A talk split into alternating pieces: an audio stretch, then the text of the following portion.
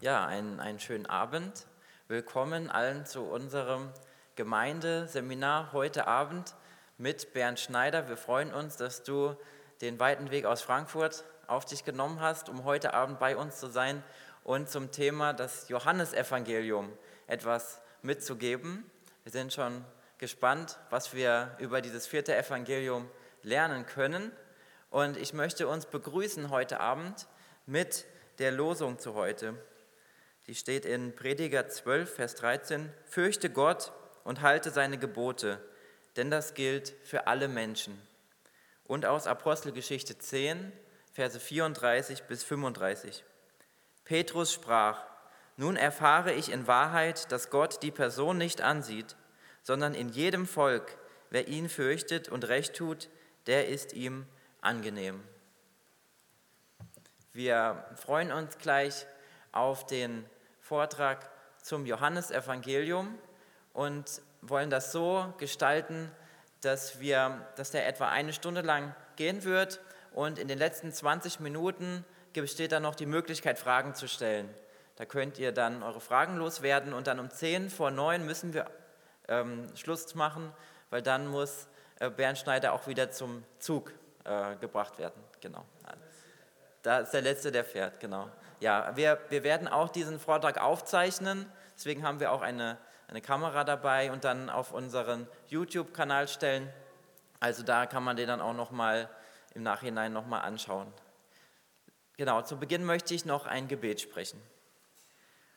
Herr Jesus, wir danken dir für diese Gelegenheit, die du uns schenkst, dass wir etwas lernen dürfen über dein Wort, über das vierte Evangelium. Und bitte hilf uns, die Dinge in dem vierten Evangelium besser zu verstehen, sprichst du zu uns durch Bernd Schneider und ja, sprich du in unsere Herzen, gib uns eine Offenheit auch für das, was du uns heute klar machst, für das, was du uns heute zeigen möchtest über dein Wort. Wir danken dir, dass wir heute darin etwas lernen dürfen. Amen. Ja, ich darf euch, ich darf Sie auch ganz herzlich begrüßen zu dem Gemeindeabend. Und wie gesagt, ich werde jetzt bis kurz vor halb neun ungefähr etwas erzählen über das Johannesevangelium. Und wenn Fragen sind, bitte bis dahin aufheben. Und wenn ich sie beantworten kann, werde ich die Fragen beantworten. Und wenn ich die Fragen nicht beantworten kann, dann haben wir, halt Pech gehabt. Weil alle Fragen ist unmöglich äh, zu beantworten. Es wird heute Abend auch nur eine Einleitung in das Johannesevangelium sein, weil das Johannesevangelium dermaßen reichhaltig ist, dass man also selbst wenn man eine ganze Bibelwoche über das Johannesevangelium halten würde, käme man nur an, an, bis zu einem gewissen Punkt. Zunächst mal zum Einstieg. Es ist das Johannesevangelium ein sehr anspruchsvolles Evangelium. Trotzdem gibt es viele Christen, die durch das Johannesevangelium entweder zum Glauben gekommen sind oder in der Anfangszeit ihres Glaubens gerade durch das Johannesevangelium sehr angesprochen sind. Jetzt ist die Frage, woran liegt das? Denn leichte Kost ist das Johannesevangelium ja nicht. Übrigens, ich empfehle jedem, wer es noch nicht getan hat, im Vorfeld für das, des Seminars das Johannesevangelium einfach mal in einem Zug oder in mehreren Zügen durchzulesen. Ja, woran liegt das, dass viele Christen zum Glauben gekommen sind oder durch das Johannesevangelium sehr angesprochen sind?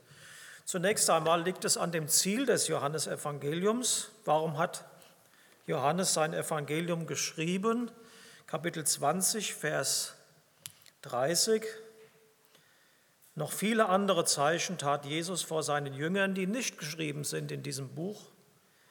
Diese aber sind geschrieben, damit ihr glaubt, dass Jesus der Christus ist, der Sohn Gottes, und damit ihr durch den Glauben das Leben habt in seinem Namen.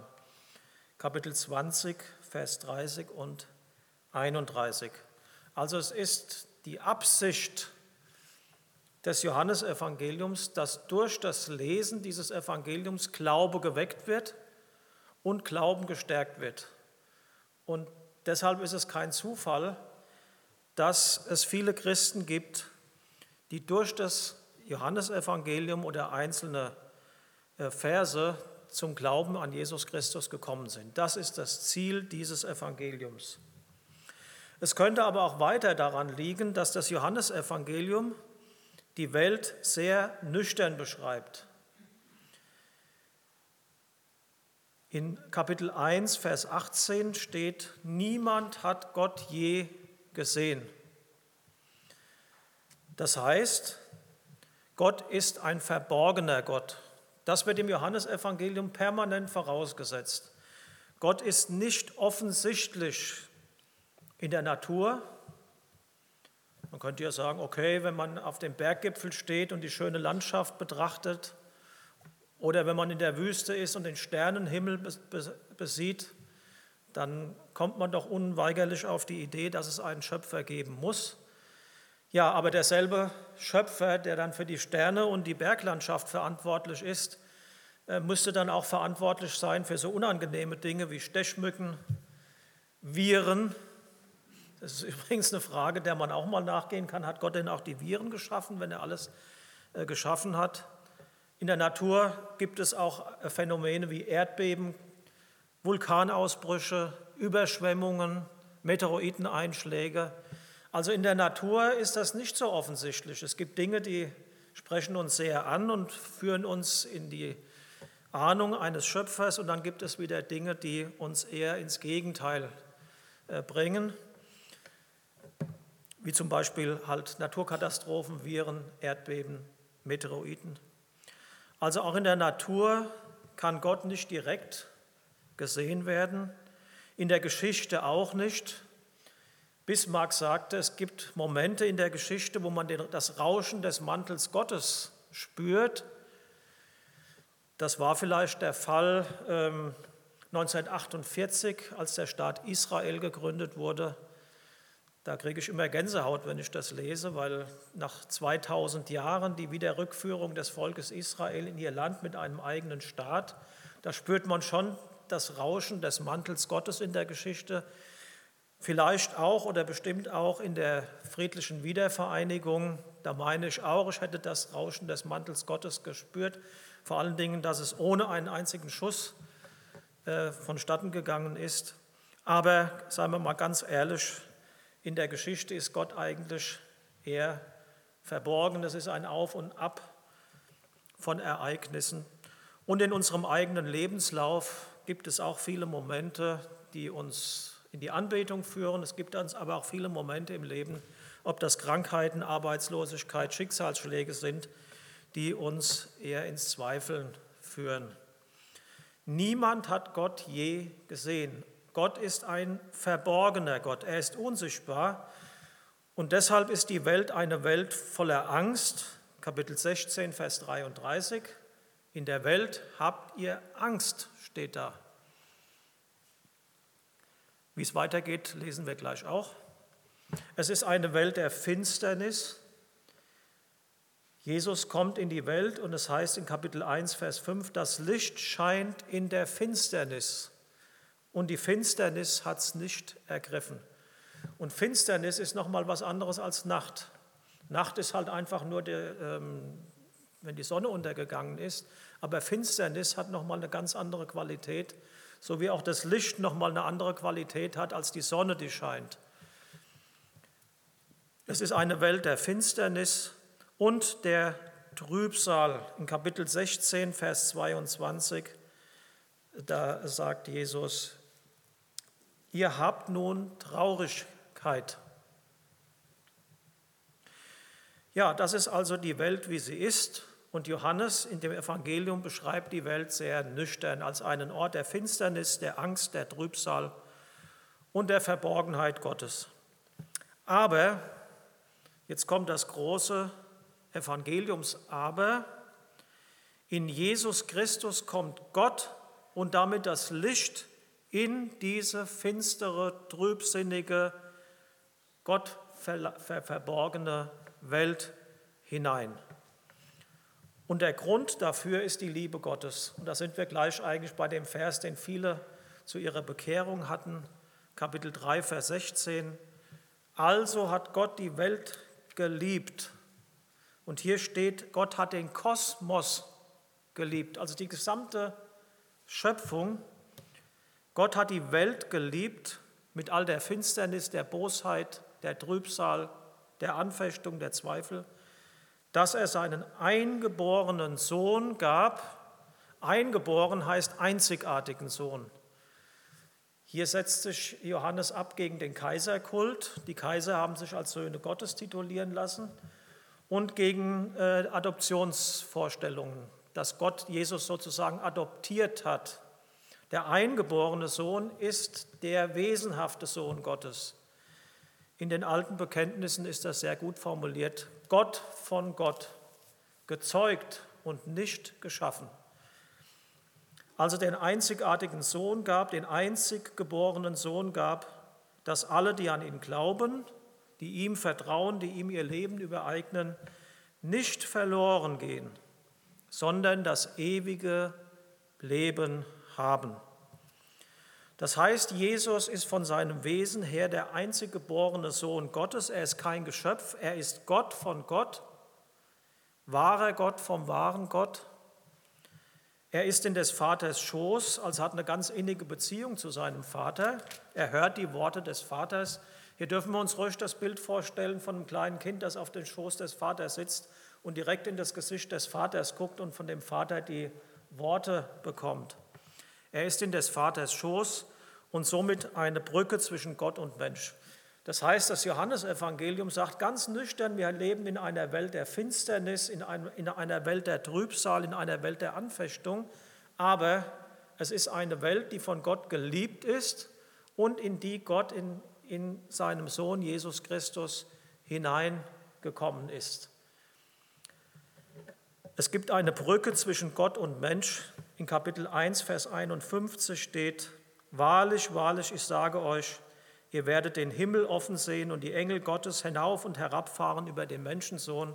Es gibt also zwischen Himmel und Erde eine Brücke.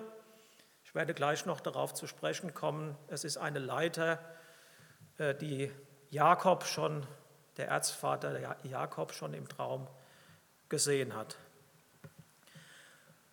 Jetzt wollen wir so vorgehen, dass wir erstmal über den Verfasser, die Adressaten und den Aufbau etwas äh, hören, etwas nüchternere Betrachtungen am Anfang.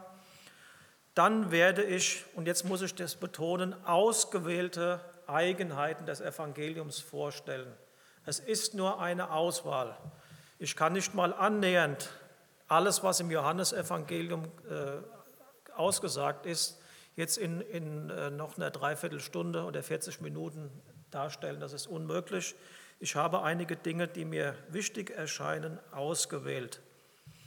Und zum Schluss sage ich noch einiges über die Aktualität des Johannesevangeliums. Also zunächst mal der Verfasser ich habe die ganze Zeit schon von dem Johannesevangelium gesprochen. In dem gesamten Evangelium wird Johannes als Verfasser überhaupt nicht genannt. Weiß jemand, wie der Verfasser des Johannesevangeliums im Evangelium genannt wird? Ja, es ist der Jünger, den Jesus lieb hat. Der, oder den Lieblingsjünger, aber besser ist es Jünger, den Jesus lieb hat. Jetzt, wie kommt man drauf, dass dieser Lieblingsjünger der Apostel Johannes ist? Es gibt zunächst, also das ist der Sohn des Zebedäus, einer der zwölf Apostel. Es gibt eine alte Tradition, die geht auf das Ende des zweiten Jahrhunderts zurück. Da schreibt Irenäus von Lyon, der Gemeindeleiter der Gemeinde in Lyon, um das Jahr 180 nach Christus. Er hat einen Lehrer gehabt, der Polycarp von Smyrna, und der Polycarp vom Smyrna hat den Apostel Johannes als alten Mann, als alten Apostel noch persönlich kennengelernt. Und das ist, so äh, überliefert es Irenäus von Lyon, das ist derjenige, der ein Evangelium geschrieben hat. Und darauf hat man dann geschlossen, das ist dann der Johannes, der das Johannesevangelium geschrieben hat. Vom Alter her würde es passen, man datiert das Evangelium so um das Jahr 90 nach Christus. Und wenn man davon ausgeht, dass Johannes sehr alt geworden ist und von Jesus als, als ein sehr junger Mann in die Nachfolge berufen wurde, würde das mit den Aussagen übereinstimmen. Ich will noch eine kleine Anmerkung machen. Es gab auch Versuche, das Johannesevangelium sehr spät zu datieren, ins zweite Jahrhundert. Manche haben sogar Ende des zweiten Jahrhunderts datiert. Das geht heute nicht mehr. Man hat in dem Sand von Ägypten ein Papyrusschnipsel gefunden, P52. Der stammt aus der ersten Hälfte des zweiten Jahrhunderts. Man datiert ihn so um 130 nach Christus. Und da sind zweifelsfreie, also ich habe daheim ein Foto davon, kann man ganz eindeutig identifizieren, das sind zwei Verse aus dem äh, Johannes 18 zitiert. Also muss um das Jahr 130 das Johannesevangelium schon da gewesen sein und es muss sogar schon nach Ägypten gekommen sein und dort irgendwie in den Sand hinein. Also passt das eigentlich bestens zu der Zeit 90 nach Christus und wir können annehmen, dass tatsächlich äh, der äh, Johannes, der Sohn des Zebedäus, der Verfasser äh, ist. Ähm, Petrus wird von dem Lieblingsjünger im Kapitel 21 abgegrenzt, der kommt nicht in Frage. Und der Jakobus, der wurde im Jahr 44 nach Christus hingerichtet, das lesen wir in der Apostelgeschichte, das war also der Bruder, bleibt der Johannes noch übrig. Also können wir davon ausgehen, dass tatsächlich der äh, Apostel Johannes der Verfasser ist. Und nach dem Evangelium muss es ein Augen- und Ohrenzeuge gewesen sein. Der Lieblingsjünger stand unter dem Kreuz und war Zeuge der Auferstehung. Also es gibt ein Wettrennen zum Grab mit dem Petrus. Ähm, ich sage noch eine Sache, es gibt noch eine andere Lesart, es gibt äh, Lazarus, im Kapitel 11 wird nochmal genannt, dass Jesus den Lazarus lieb hatte. Aber das ist mir zu spekulativ. Nehmen wir halt mal den Johannes an. Aber das, was mir am besten gefallen hat, ist ein Ausleger, der schreibt, der Lieblingsjünger bleibt deshalb ohne Namen, weil es letztlich das heilige Evangelium von Gott selber ist da muss ich sagen, kann ich voll mit einstimmen, ähm, denn letztlich schreibt Johannes ja nicht seine Gedanken über Jesus nieder, um die Gemeinde zu erfreuen, sondern es ist das heilige Evangelium Gottes selbst. Und die Zeugen treten dann quasi hinter der Offenbarung Gottes oder wir könnten auch sagen hinter Jesus Christus zurück. Aber wer Namen will, Johannes, der Apostel, sind wir nicht schlecht bedient. Ich nehme mal an, dass es, dass es so stimmt. Und wenn wir im Himmel sind und sehen, es war doch ein anderer, dann sind wir auch nicht traurig. So, das ist zunächst mal der, der Verfasser. Jetzt der Aufbau. Ich habe das alles schon etwas vorbereitet, dass wir da nicht so viel Zeit verlieren. Ähm, der Prolog ist so eine Art Vorgeschichte. Das Johannesevangelium beginnt im Himmel ich werde gleich noch was dazu sagen. Daran schließt sich das Täuferzeugnis an und die erste Woche. Da werde ich gleich noch darauf zu sprechen kommen, auf diese erste Woche. Dann gibt es zwei große Teile. Jesus findet Glauben, also das Licht kommt in die Welt und Menschen glauben an ihn. Und Jesus, das Licht kommt in die Welt und findet keinen Glauben. Kapitel 5, Vers 10, vielleicht kennen einige die Geschichte in Kapitel 6 wo nach, der, äh, nach dem Speisungswunder, wo Jesus eine große Brotrede hält und die Anhänger scharenweise äh, das Weite suchen und Jesus dann die Frage stellt, wollt ihr auch weggehen? Also eine große Abwanderungsbewegung und Petrus dann das Wort sagt, Herr, wohin sollen wir gehen? Du hast ja Worte des ewigen Lebens. Dann kommt ein, sozusagen äh, ein, ein großer, wichtiger Teil, das siebte Zeichen. Was es damit auf sich hat, werde ich gleich auch etwas näher erläutern. Kapitel 10 bis 12. Das siebte Zeichen ist die Auferweckung des Lazarus. Und dann der, dann der Einschub, die Abschiedsreden, ganz wichtig, kommen in keinem anderen Evangelium vor nur im Johannesevangelium Kapitel 13 bis 17, die großen Abschiedsreden und dann der eigentliche Höhepunkt aller Evangelien und auch des Johannesevangeliums, Passion und Ostern. Da geht alles drauf zu. Und die sind in Kapitel 18 bis 21 erzählt. Es gibt, wie gesagt, eine Doppelspitze im Evangelium. Der K2, das ist der zweithöchste Berg im Himalaya-Gebirge, würde ich mal sagen, ist das hier das siebte Zeichen, die Auferweckung des Lazarus. Und dann der Everest im Johannesevangelium sind ohne Zweifel die Passion und Ostergeschichten. Da läuft alles darauf hinzu. Und von Passion und Ostern bekommt alles, was vorher geschrieben ist, auch seinen Sinn. Also das ist grob gesagt der Aufbau.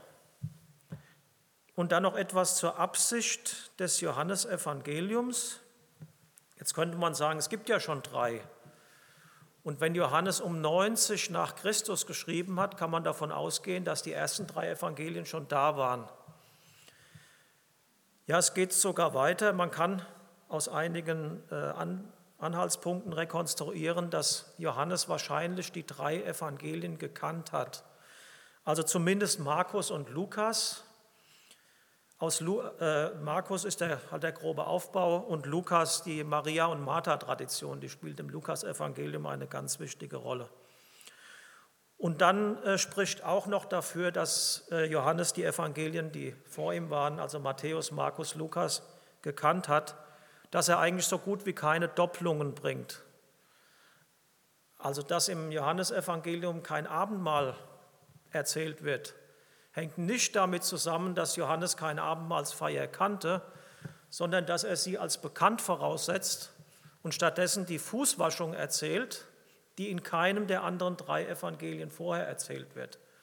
Also er vermeidet Doppelungen und möchte also hier sozusagen die ersten drei Evangelien nicht verdrängen oder abqualifizieren, sondern man hat den Eindruck, er möchte noch etwas bringen, was in den ersten drei den sogenannten synoptischen Evangelien noch nicht erzählt wurde. Dann ist äh, im Johannesevangelium die Wirksamkeit Jesu auch länger. Sie dauert, was man an den Festen rekonstruieren kann, circa drei Jahre. Und in den anderen Evangelien ist es so ungefähr ein Jahr, also er bringt noch etwas mehr. Ja, für, für wen schreibt er? Auch das kann man nur rekonstruieren. Wahrscheinlich sind es Gemeinden in Kleinasien, der heutigen Türkei. Ja, die, ähm, die Türkei hat eine große christliche Tradition. Das will man heute alles nicht so wahrhaben. Die Hagia Sophia war, eine, war der, die größte christliche Kirche überhaupt lange Zeit. Jetzt haben sie wieder eine Moschee draus gemacht. Kleinasien war eine der Hochburgen des frühen Christentums. Und Johannes hat der Überlieferung nach in Ephesus gewirkt und Kleinasien war seine Wirkungsstätte. Und man kann davon ausgehen, dass um die Zeit um 100 nach Christus die Gemeinde sehr angefochten war, dass sie sehr bedrängt war von innen und außen. Es gab Spaltungen innerhalb von Gemeinden, das ist auch nichts Neues, und viel Druck von außen bis hin zu handfester äh, Verfolgung. Und dann kam in der Gemeinde offenbar ein Problem aus, auf, wann kommt Jesus denn wieder? Das darf man nicht so einfach wegschieben. Die ersten Christen, die hatten offenbar noch die Meinung, dass Jesus noch zu ihren Lebzeiten oder in kurzer Zeit wiederkommen wird. Und jetzt erlebt man Druck, Angst, Bedrängnis, Verfolgung, Spaltungen. Und man fragt sich, wann kommt denn Jesus endlich wieder? Das habe ich übrigens in den letzten Tagen und Wochen auch öfter gehört mit den ganzen Krisen und äh, Corona und Klimawandel, Polkappen schmelzen. Jetzt wäre es doch Zeit, dass eigentlich Jesus einmal wiederkommt. Ja, wenn der Druck steigt, ist die Erwartung, Jesus kommt wieder, offenbar größer, als wenn alles so in ruhigen Bahnen dahin fließt. Ja, der Herr zögert noch seine, sein Kommen und Johannes tröstet die Gemeinde mit einem ganz bestimmten Hinweis, auf den komme ich gleich zu sprechen. Also die angefochtene, bedrängte Gemeinde soll ermutigt werden, indem sie sich erinnert an das, was Jesus getan hat und das, was er gesagt hat. Und da spielen dann vor allen Dingen die Abschiedsreden, was Jesus den Jüngern noch zum Abschied mitgegeben hat, eine ganz wichtige Rolle. So, und jetzt komme ich zu einigen Eigenheiten des Johannesevangeliums. Da ist zunächst der Prolog, dann Missverständnisse und Doppeldeutigkeiten, die Zahl 7, die Abschiedsreden und Passion und Ostern. Ich kann das nur in aller Kürze, aber ich hoffe auch in aller Deutlichkeit klar machen, um was es hier geht. Zunächst mal der Prolog. Das ist der Anfang des Johannesevangeliums. Das fängt so an. Im Anfang war das Wort und das Wort war bei Gott und Gott war das Wort. Dasselbe war im Anfang bei Gott. Alle Dinge sind durch dasselbe gemacht und ohne dasselbe ist nichts gemacht, was gemacht ist. An was erinnert das sofort den kundigen Bibelleser an? Ja, ersten Verse der Bibel. Das ist kein Zufall. Die ersten Verse der Bibel heißen, im Anfang schuf Gott Himmel und Erde. Die Erde war wüst und leer und es war finster auf der Tiefe. Hier ist wieder diese Finsternis. Manche deuten das auf den Fall der Engel, muss man ein bisschen vorsichtig sein. Der Geist Gottes schwebte auf dem Wasser und jetzt Gott sprach, es werde und es ward. Es werde Licht, es ward Licht. Es werde eine Feste und es ward. Das heißt mit anderen Worten, durch Jesus Christus wurde die ganze Welt, die sichtbare und die unsichtbare Welt geschaffen. Logos, das hier steht, das Wort steht im griechischen Logos, ist bei den Griechen, also wenn ein Grieche das liest, ist das die Weltvernunft. Man würde sagen, das ist die Ordnung, die die ganze Welt durchzieht. Wir könnten das auch sagen mit den Naturgesetzen, die ganze Welt strukturiert. Gegenbegriff wäre das Chaos. Und bei Juden, die den ersten Mose 1 kennen, ist Logos das schöpferische Wort Gottes. Gott spricht und es geschieht. Und der Gegenbegriff zu Wort wäre hier Tohu, Wabohu und Finsternis. Tohu, Wabohu heißt übrigens Wüste und Leere. Tohu ist die Wüste, U heißt und und äh, Tohu, Wabohu ist die Leere. Wüste und Leere und Finsternis. Gott sprach und es geschah so. Das heißt, Jesus ist Gott vom Wesen her. In Jesus ist nicht ein Mensch wie du und ich über die Welt gegangen, wie man manchmal so hören kann. Jesus war ja auch nur ein Mensch wie du und ich. Nach dem Johannesevangelium war Jesus kein Mensch wie du und ich. Es sei denn, du würdest von dir behaupten, du hättest die Welt und das sichtbare und die unsichtbare Welt geschaffen. Dann wäre man eher ein Fall für die äh, äh psychiatrische Klinik. Aber Jesus ist vom Wesen her Gott. Ich möchte auch nur eine Anmerkung machen. Man hört öfter mal heute die Dreieinigkeitslehre, dass Gott ein Wesen hat und drei Seinsweisen. Sei doch erst im vierten Jahrhundert aufgeschrieben worden. Darauf kann man nur antworten, das stimmt. Im vierten Jahrhundert wurde festgehalten, Gott hat ein Wesen und drei Seinsweisen. Aber von der Sache her entspricht das vollkommen dem Zeugnis der Schrift. Denn wenn Jesus Gott ist und zu seinem Vater betet, dann muss er ja ein Gegenüber haben. Also muss doch in, Gott schon mal der Sohn und der Vater sein. Und man hat dann noch den Heiligen Geist noch äh, äh richtigerweise mit dazugenommen. Also Vater, Sohn und Heiliger Geist wurzelt in dem Zeugnis der Schrift, dass Jesus vom Wesen her Gott ist. Deshalb kann, man, kann äh, hier im Johannesevangelium auch gesagt werden, er kam in sein Eigentum. Denn was er geschaffen hat, ist sein Eigentum. Und jetzt haltet euch fest, Vers 14. Und dieses Wort, durch das Himmel und Erde, sichtbare und unsichtbare Welt geschaffen wurde, wurde Mensch, wurde Fleisch und wohnte unter uns. Und das ist die große Botschaft des Johannesevangeliums. Gott kommt in diese dunkle, finstere, traurige Welt hinein aus Liebe. Und er wohnte unter uns. Dieses Wort wohnen deutet auf die Stiftshütte. Also so wie Gott mit seinem Volk in der Stiftshütte in der Wüste dabei war, so ist Gott in Jesus Christus gegenwärtig. Man kann auch so sagen, das Reich Gottes ist da, wo Jesus Christus ist. Also das ist hier der, der Prolog, der ist ganz wichtig. Jesus Christus ist Gott. Und wenn euch jemand was anderes erzählt, dann glaubt dem nicht. Ich weiß, äh, es gibt heute auch viele Stimmen, die wollen das irgendwie zur, zur Seite drängen. Ich muss doch noch mal sagen, wenn Jesus nicht Gott gewesen ist, dann hätte der Mensch sich selbst erlöst.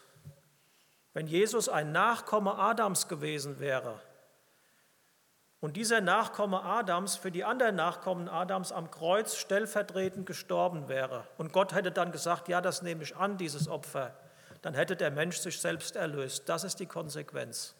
Aber in Jesus erlöst der Mensch nicht sich selbst, sondern Gott ist derjenige, der auf dem Plan ist und uns erlöst.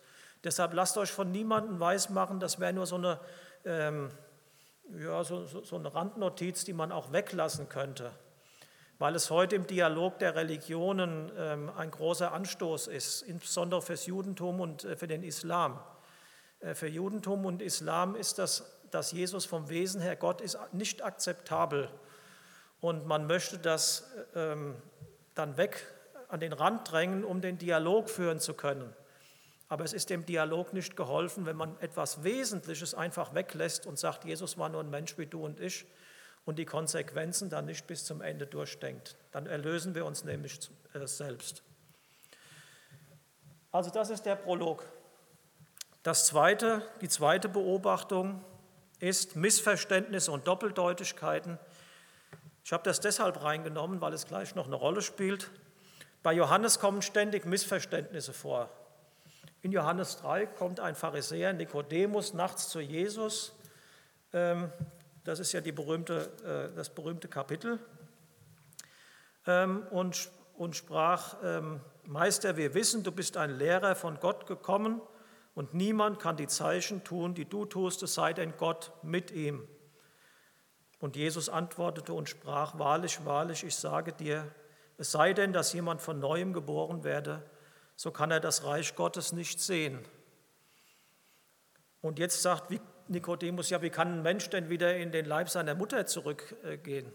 Also ein Missverständnis. Er meint wieder die natürliche Geburt, aber Jesus meint einen Neuanfang, eine, geistliche Geburt von oben. Von neuem kann man auch übersetzen mit von oben geboren. Dann äh, in Kapitel 4 gibt es ein Missverständnis, Kapitel 4, Vers 10. Ähm, die Frau, äh, am, Jesus begegnet der Samariterin am Brunnen. Und wenn äh, Jesus sagt zu ihr, wenn du wüsstest, wer mit dir spricht, würdest du sagen, äh, gib mir lebendiges Wasser. Und die sagt die Frau, ja, womit willst du denn schöpfen? Und der Brunnen ist doch tief, wo hast du lebendiges Wasser? Die Frau denkt an eine Quelle. Aber Jesus meint offenbar etwas anderes, eine geistliche Dimension. Und dann natürlich Kapitel 10, Vers, äh, zwei, äh, Kapitel 12, Vers 32. Da steht, ich, wenn ich erhöht werde von der Erde, so will ich alle zu mir ziehen. Und dieses Erhöhtwerden von der Erde ist auch doppeldeutig. Es ist einmal das Erhöhtwerden am Kreuz, aber dann auch das Erhöhtwerden an Ostern aus dem Grabe und die Himmelfahrt. Also Missverständnisse und Mehrdeutigkeiten.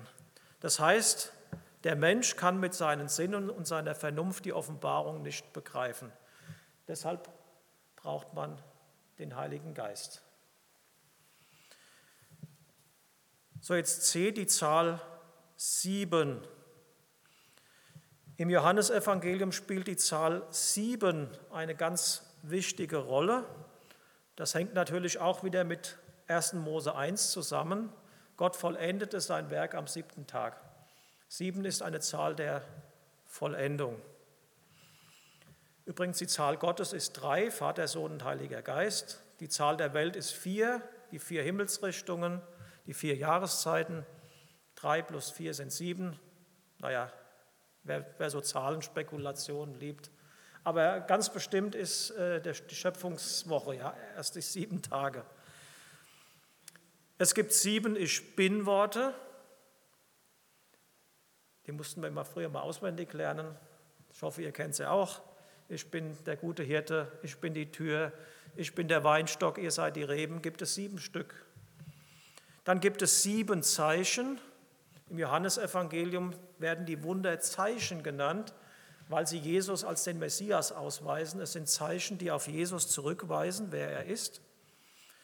Und es gibt sieben Tage am Anfang und am Ende.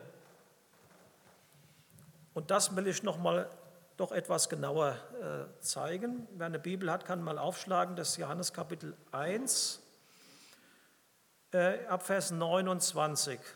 Das, ist, das fängt an mit dem Zeug, Zeugnis des Täufers. Im Vers 29 steht am nächsten Tag. In Vers 35 steht am nächsten Tag. In Vers 43 steht am nächsten Tag. Also es ist offenbar so eine Tagesabfolge.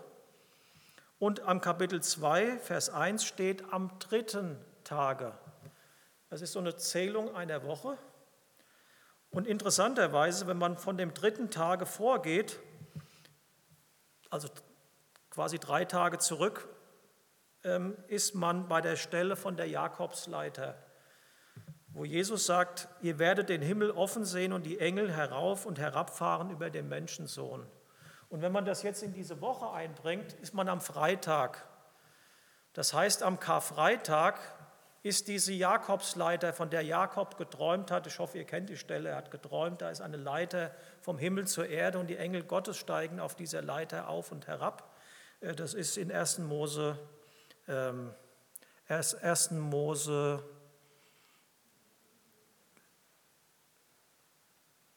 ich sage es gleich.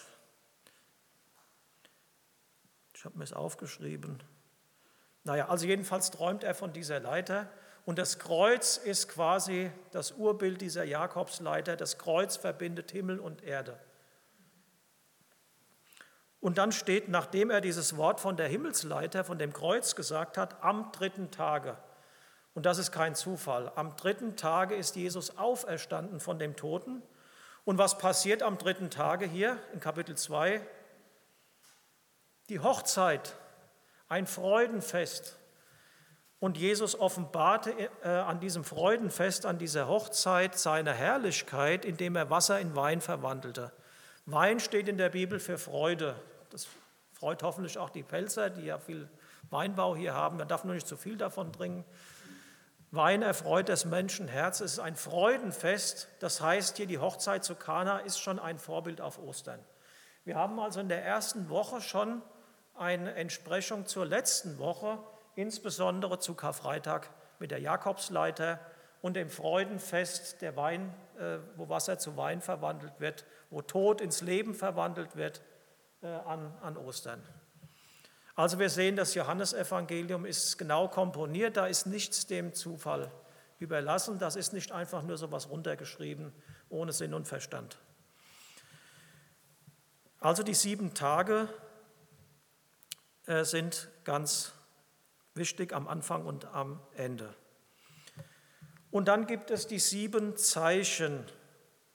Und auch hier ist das siebte Zeichen wieder der Höhepunkt. So wie der siebte Tag in der Woche, beziehungsweise dann der achte Tag, der Tag der Auferstehung, wäre ja wieder der erste Tag, der Sonntag in jüdischer Erzählung, so ist auch das siebte Zeichen der Höhepunkt aller Zeichen, die Johannes von Jesus berichtet.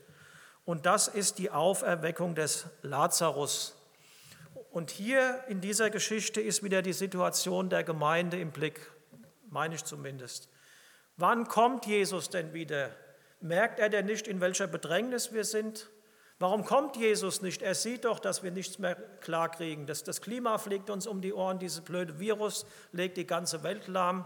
Mein Bruder ist bei Lufthansa, der kann noch mal ganz andere Geschichten erzählen. Der bangt jetzt um seinen Arbeitsplatz. Das sind so Momente, wo man doch äh, sagt, Jesus könnte doch eigentlich jetzt so langsam mal kommen.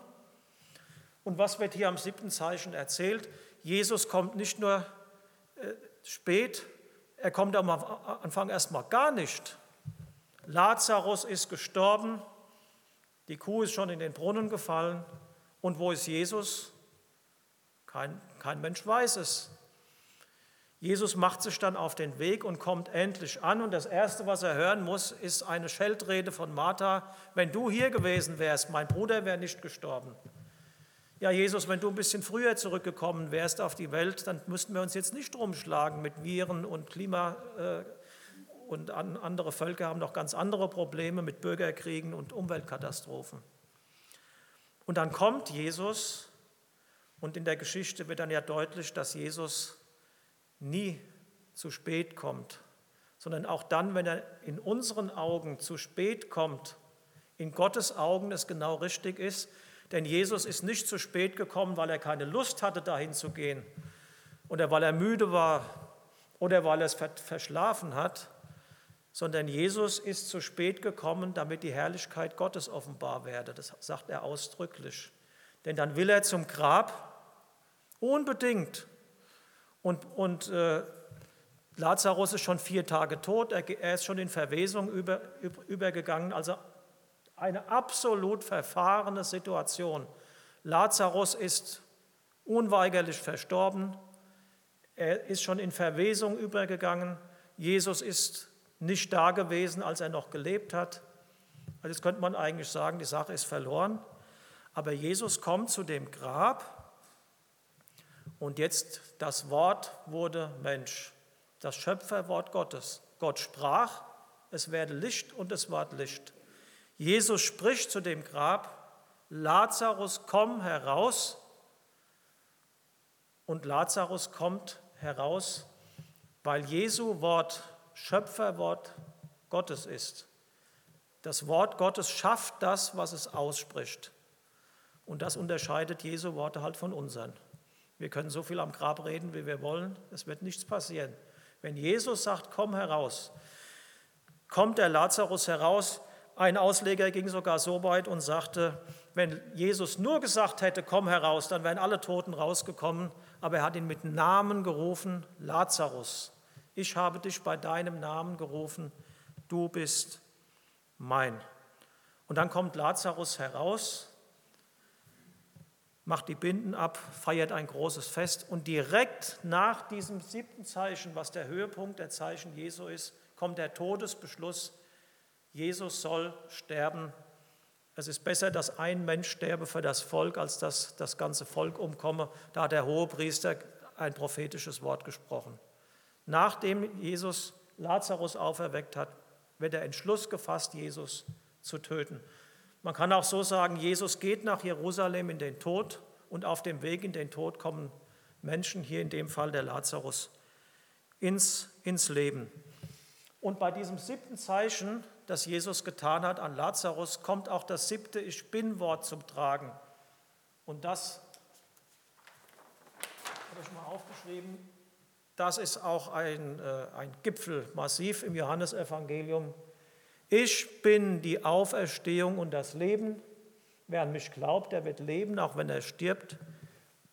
Und wer da lebt und glaubt an mich, der wird niemals mehr sterben, der wird niemals mehr tot sein. Und dann fragt Jesus, Maria, glaubst du das? Und das ist hier die Überschrift. Ich bin in Person die Auferstehung und das Leben. Übrigens, dieses Ich bin ist besonders betont. Hier kann man auch wieder eine, einen Rückbezug machen auf den Gottesnamen. Ich bin der Ich bin, wie er sich Mose zu erkennen gegeben hat. Ich bin die Auferstehung und das Leben. Das ist die Überschrift. Wer an mich glaubt, das ist die Bedingung, der Glaube. Wer glaubt, hat Anteil am Leben Jesu. Der wird leben, auch wenn er stirbt. Und ich mache das mal grün hier. der wird leben, da ist das ewige Leben gemeint. Der wird leben, auch wenn er stirbt. Und bei dem stirbt ist der irdische Tod gemeint. Also das heißt, wenn ein Mensch, der an Jesus glaubt, stirbt und beerdigt wird, lebt er, weil er das ewige Leben hat, das niemand von ihm nehmen kann. Also vielleicht beklagt jemand einen Angehörigen, wenn er in Christus im Glauben an Jesus gestorben ist, kannst du sicher sein, dass der lebt. Der lebt, der lebt sogar mehr als wir hier, bin ich mir sicher. Ja, und jetzt, wer da lebt, und da ist das irdische Leben gemeint, wer da jetzt hier in dieser Zeit biologisch lebt und glaubt an mich, der wird niemals mehr sterben. Und dieses niemals mehr sterben ist das entsprechende zu, der wird ewig leben. Also hier haben wir einmal das, das biologische Sterben, das biologische Leben. Wer biologisch lebt, stirbt auch irgendwann.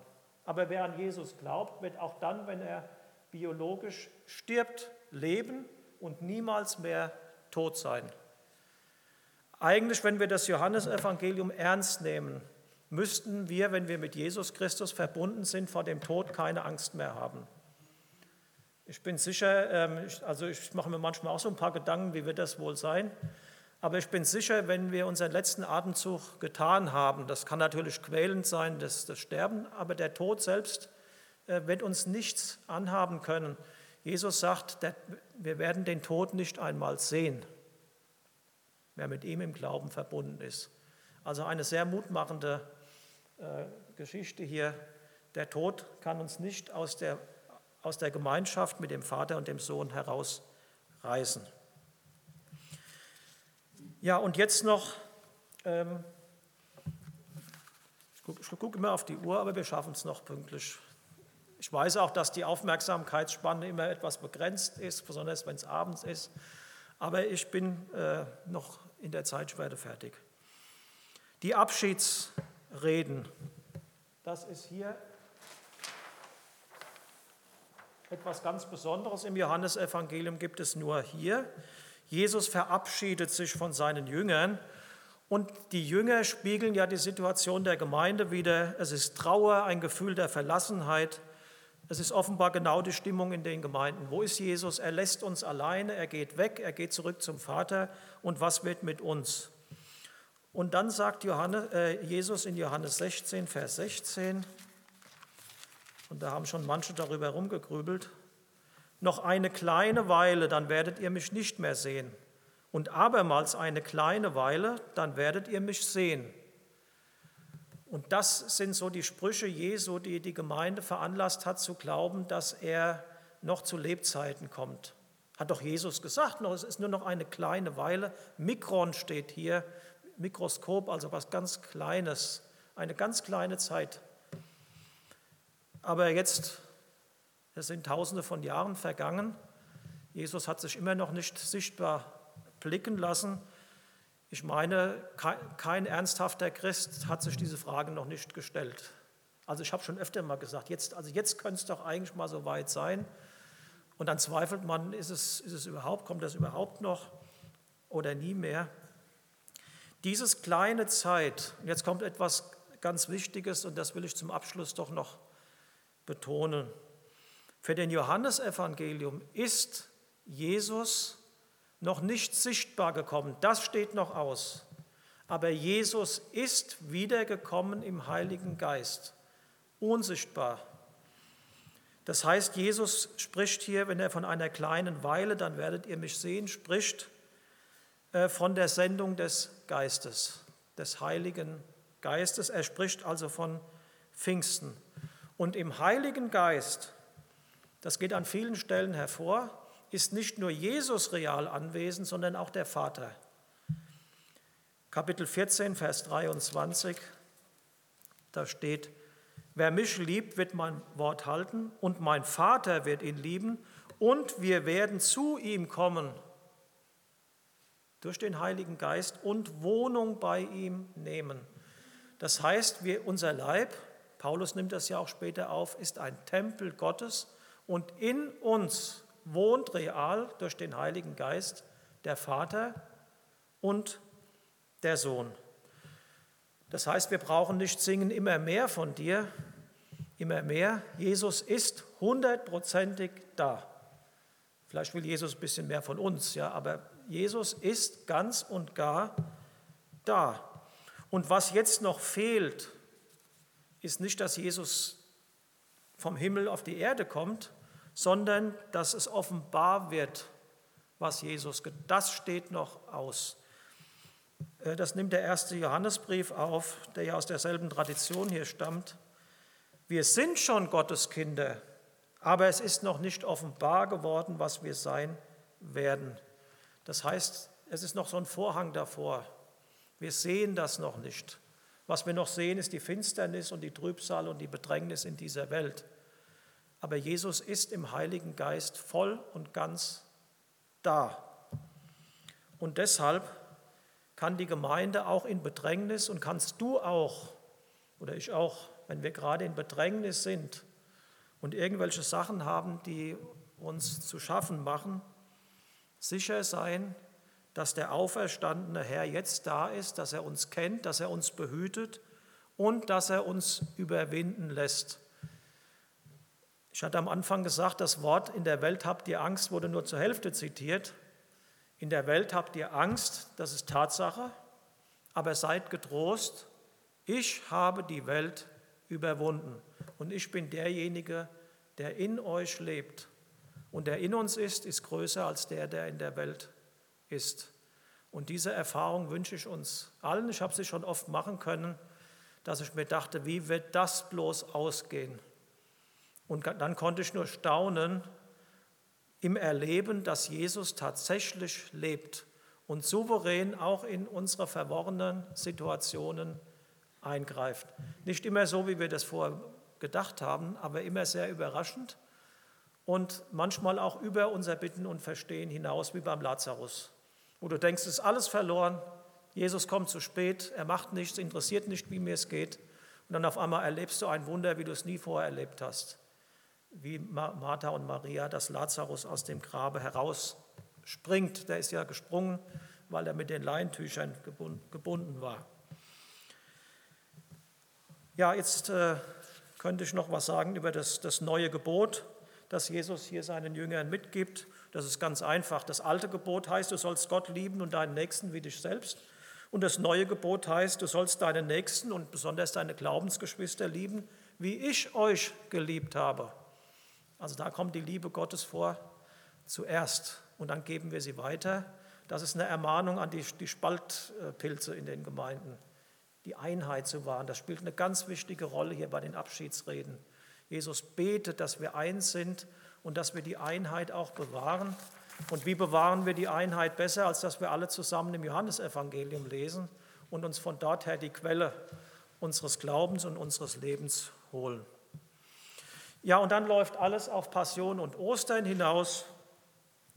Jesus gibt sein Leben für die Welt aus Liebe. Man kann auch sagen, er gibt sein Leben als Welt, äh, er gibt sein Leben für die Welt als Sühnopfer.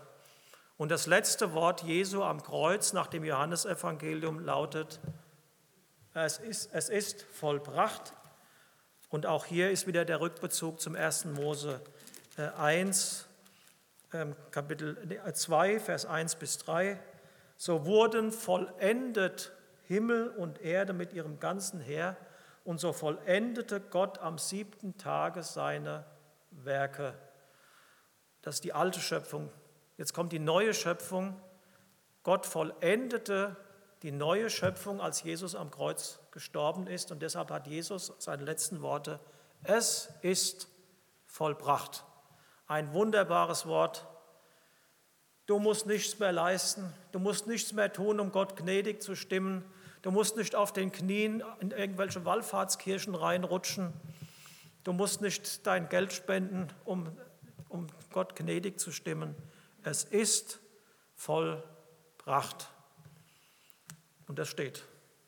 Tetelestai steht übrigens hier, obwohl Jesus hat Aramäisch gesprochen. Und dann kommt die Auferstehung die ist keine Rückgängigmachung des Kreuzestodes, sondern sozusagen ein Siegel. Jesus hat die Leidenmale noch Und dann gipfelt diese Ostergeschichten in der Erwähnung von, von Thomas, auch kein Zufall, der ungläubige Thomas. Auch er hat Zweifel, er darf Jesus die, die Male anfassen, die Seitenwunde.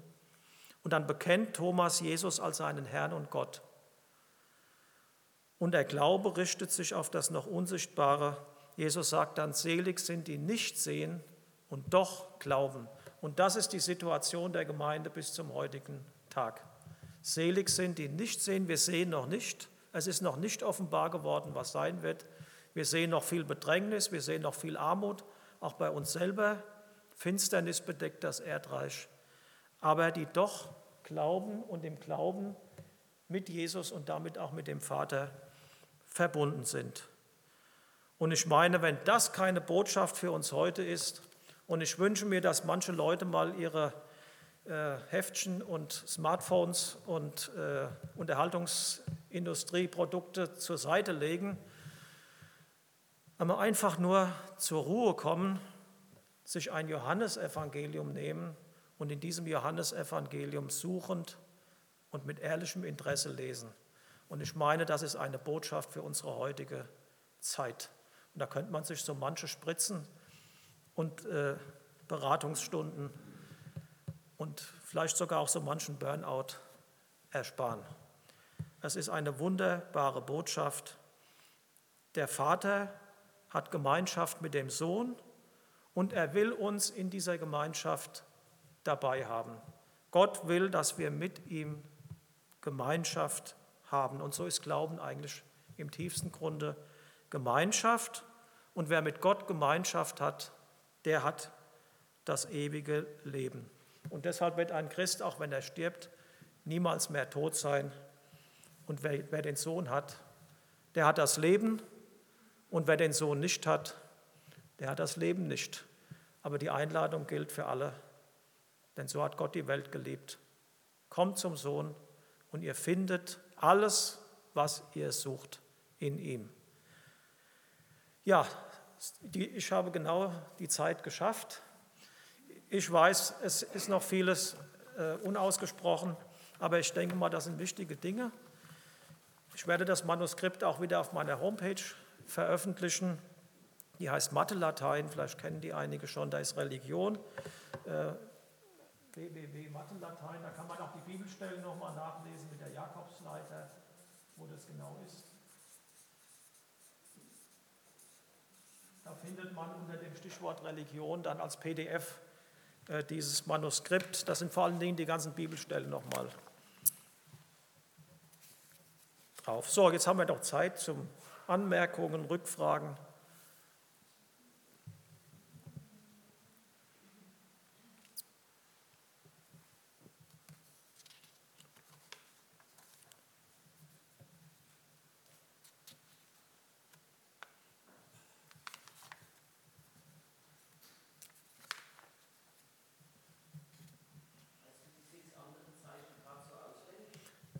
Auswendig nicht, aber ich habe sie hier. Übrigens, es gibt bei dem Professor Eckstein, Eckstein Productions heißt die Homepage, da gibt es äh, wunderbare Gliederungen hier. Die sind noch viel ausführlicher als das, was ich hier habe. Äh, und das sind auch, also es sind keine Lesetexte, sondern nur Aufzählungen. Und da ist, äh, da kann man solche Sachen nachlesen. Also hier die sieben Zeichen Jesu. Das erste ist das Weinwunder zu Kana. Das zweite in Kapitel 4 die Heilung des Sohnes eines königlichen Beamten. Äh, in Kapitel 5 das dritte Heilung des Gelähmten am Teich Bethesda. Viertens das Brotwunder in Speisung der 5000. Kapitel 6. Fünftens der Wandel Jesu auf dem See, wo die denken, das wäre ein Gespenst. Dann äh, sechstes äh, Wunder, Heilung des Blindgeborenen mit der größeren Nachgeschichte hinterher. Wer hat gesündigt? Er oder seine Eltern, dass er blind geboren ist. Und dann die siebte, die Auferweckung des Lazarus. Und Johannes schreibt ja äh, übrigens äh, am Ende, das ist äh, übrigens wahrscheinlich ein Herausgeber, der schreibt, es gibt noch viele andere Dinge, die Jesus getan hat, Wenn aber eins nach dem anderen aufgeschrieben werden sollte, so würde, meine ich, die Welt die Bücher nicht fassen, die es zu, zu schreiben wäre. Also es ist nur eine Auswahl. Jesus hat mehr als sieben Wunder getan. Und in den anderen Evangelien sind ja auch noch Wunder berichtet.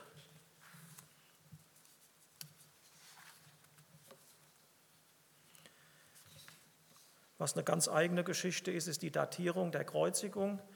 Ähm, nach Johannes Evangelium wurde Jesus in dem Moment gekreuzigt, als im Tempel die Passalämmer geschlachtet wurden.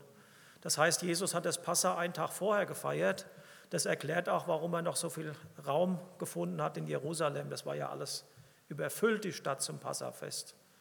Und das hat natürlich auch eine tiefere Bedeutung. Siehe das Lamm Gottes, das der Welt Sünde trägt. Und Jesus ist dieses Passalamm. Oder das Passalamm ist ein Vorbild auf auf Jesus.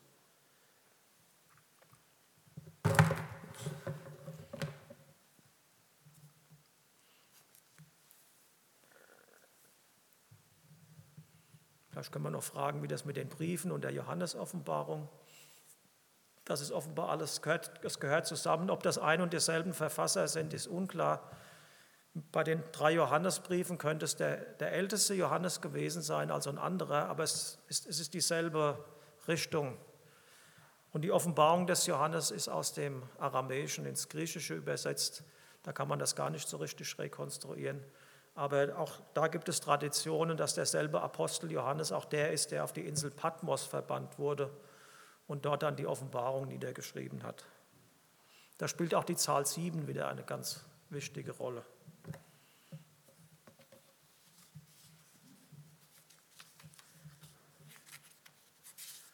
Ja, gut, also ja, da ist noch eine Frage, ja. Ja. Ja. Ja, die, die Namen hatten immer Bedeutung, aber das ist mehr dann von den Eltern her. Die, ähm, man bekam übrigens die Namen nicht, bei der, nicht gleich bei der Geburt, sondern erst einige Zeit später, wenn sich bestimmte Charakterzüge herausgebildet hatten beziehungsweise es konnten auch Namen äh, geändert werden. Wenn zum Beispiel Jakob wurde in Israel, Abraham in Abraham in Abraham umbenannt. Aber man muss auch ein bisschen vorsichtig sein mit den vielen Bedeutungen, dass man nicht Sachen reinlegt, die dann äh, gar nicht so äh, der Fall sind. Es wird übrigens öfter mal, äh, kommt in den Zeitungen, es wurde das Grab von Jesus entdeckt oder das Grab von Josef oder das Grab von Maria. Es gibt Statistiken, ähm, nach denen ist es so, dass ähm, also ein ganz großer Teil der damaligen äh, Jungs und Mädels Maria, Josef und Jesus hießen. Also muss man immer etwas aufpassen. Und da darf man nicht zu viel reinlegen. Ich würde eher was reinlegen, wenn ein Name geändert wird bei Israel, bei Abraham. Sonst kommt man in, in, ins Spekulieren. So, noch irgend?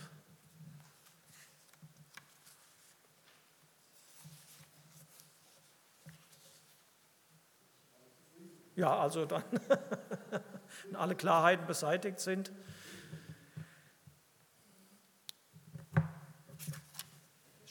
Ja.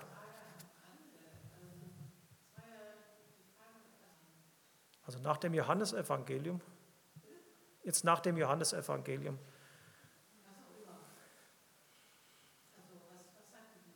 Ach so. Jetzt also so eine Gesamtdarstellung, was. Ah ja. Ähm, fällt mir jetzt spontan nichts ein.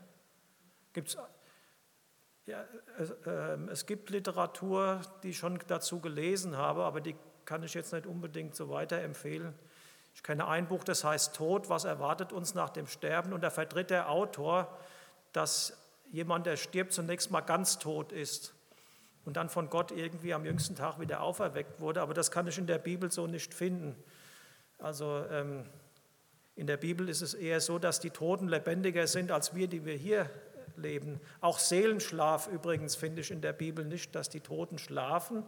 Die werden sehr lebendig, auch in der Offenbarung äh, beschrieben, dass sie, dass sie hellwach sind äh, und auch agieren. Allerdings nicht so, dass wir jetzt Kontakt mit ihnen aufnehmen sollen. Das wird auch ausdrücklich verboten. Ähm, aber ich kenne jetzt kein Buch, das ich weiterempfehlen könnte. Es ist in letzter Zeit auch viel in christlichen Kreisen, äh, was so die Runde macht. Das sind so Nahtodberichte. Da wäre ich auch sehr vorsichtig damit, weil das kann alles Mögliche sein. Man kann das auch medizinisch erklären, noch mit Gehirnströmen, die da noch gehen. Ich würde mich auf so Sachen gar nicht verlassen. Also mein Trost ist nicht, dass Menschen äh, Nahtoderlebnisse berichten, von denen es übrigens auch nicht nur positive gibt, sondern mein Trost ist Jesus Christus. Äh, übrigens, was für Sterben, was ich das Beste, was ich kenne, ist aus dem Lied O Haupt voll Blut und Wunden. Wenn ich einmal soll scheiden, so scheide nicht von mir. Wenn ich den Tod soll leiden, so tritt du dann herfür. Wenn mir am allerbängsten wird um das Herz sein, das heißt, es wird eine große Enge schon, so reiß mich aus den Ängsten, Kraft deiner Angst und Pein. Da hat Paul Gerhard mit ein paar Strophen eigentlich alles gesagt, was man in einem dicken äh, Buch auch nicht besser sagen könnte. Und ich habe mir mal vorgenommen, wenn ich sterbe, das weiß man aber nicht, dass ich den Vers dann gesagt kriegen will oder selber sage, aber das wissen wir nicht. Vielleicht sind wir dann. Äh, übrigens, auch wenn man geistig weggetreten ist, brauchen wir keine Angst zu haben. Ich kannte eine alte Schwester, die war hingegeben dem Herrn, die hat missioniert und die hat am Ende Demenz gehabt, die war fast 100. Und dann hat sie in ihrer Verwirrung auch äh, so Sachen gesagt, die, die sagten einige, sie ist vom Glauben abgekommen. Das ist alles Unsinn. Es kann uns nicht scheiden von der Liebe Gottes, auch geistige Verwirrung nicht. Also das nimmt uns völlig die Angst, dass da irgend noch was äh, dazwischen kommen könnte. Geistige Verwirrung, äh, Demenz, Verge absolutes Vergessen oder noch Zweifel. Das gibt es ja auch. Also es ist auch ein Johannesevangelium, ist ein gutes Buch gegen Todesangst. Und was das Sterben angeht, da gibt es diese Sterbeforschung, da mit den Phasen, aber das hat jetzt mit dem Tod noch nichts zu tun. Ja, ja. Aber es gibt bestimmt was Gutes, aber ich weiß jetzt kein Buch, was ich weiterempfehlen könnte. So, vielleicht können wir noch zwei fragen, weil ich will nicht so lange auf den Zug warten. so Karl Bahnhof. Ja, vielleicht kommt ja noch jemand, wir haben dann noch, danach noch ein bisschen Zeit. Dann würde ich sagen, dann bete ich jetzt noch zum Abschluss und dann kann, wer gehen will, geht dann und wer noch eine Frage so hat, kann die dann ja auch noch stellen. Ja, Jesus Christus, wir danken dir, dass wir heute aus deinem Evangelium nicht irgendeine Theorie gehört haben oder eine schöne Philosophie ähm, oder irgendeine Lehre, die wir jetzt da so in allen Einzelheiten mit nach Hause nehmen müssten, sondern dass du lebst, dass du auferstanden bist und dass du real in unserem Leben bist. Auch wenn wir nicht verstehen, wie das sein kann und was du genau tust und wie du auch uns aus dieser Zeit und aus diesen ganzen Fragen, die uns bedrängen, herausführen willst. Du hast gesagt, wir haben Angst in der Welt, das stimmt. Aber was noch viel mehr stimmt, ist, dass wir getröstet sein können, weil du in uns lebst, der du die Welt überwunden hast. Und der in uns ist, ist größer als der, der in der Welt ist. Und so bete ich für alle, die heute Abend hierher gekommen sind, die jetzt sich mit irgendwelchen größeren oder vielleicht auch sehr großen äh, Problemen herumschlagen und nicht wissen, wie es weitergeht. Vielleicht ist sogar mancher hier, der sagt, du kommst zu spät oder du machst nichts oder fragen, wo bleibst du? Dann bitte ich dich, dass dieses Evangelium in unsere Herzen verwurzelt wird, dass du auch dann, wenn du scheinbar ausbleibst, dass du nie zu spät kommst, dass du Zeit und Punkt und Stunde bestimmt hast, wann du uns helfen wirst und dass deine Hilfe dann ja in so vielen Fällen viel höher und herrlicher ausfällt als alles, was wir uns vorher ausgemalt haben.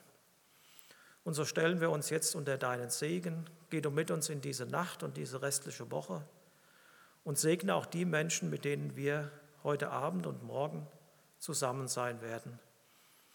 Ja, so segne du uns und behüte uns Lasse dein Angesicht leuchten über uns und sei uns gnädig. Erhebe dein Angesicht auf uns und gib uns deinen Frieden. Im Namen Jesu. Amen. So, dann vielen Dank fürs Kommen und wer es nochmal hören will, kann auf dem YouTube-Kanal gucken oder auf meiner Homepage das Manuskript runterladen. Schönen Abend noch und bis zum nächsten Mal. Sonntagsmorgens. Ja, danke.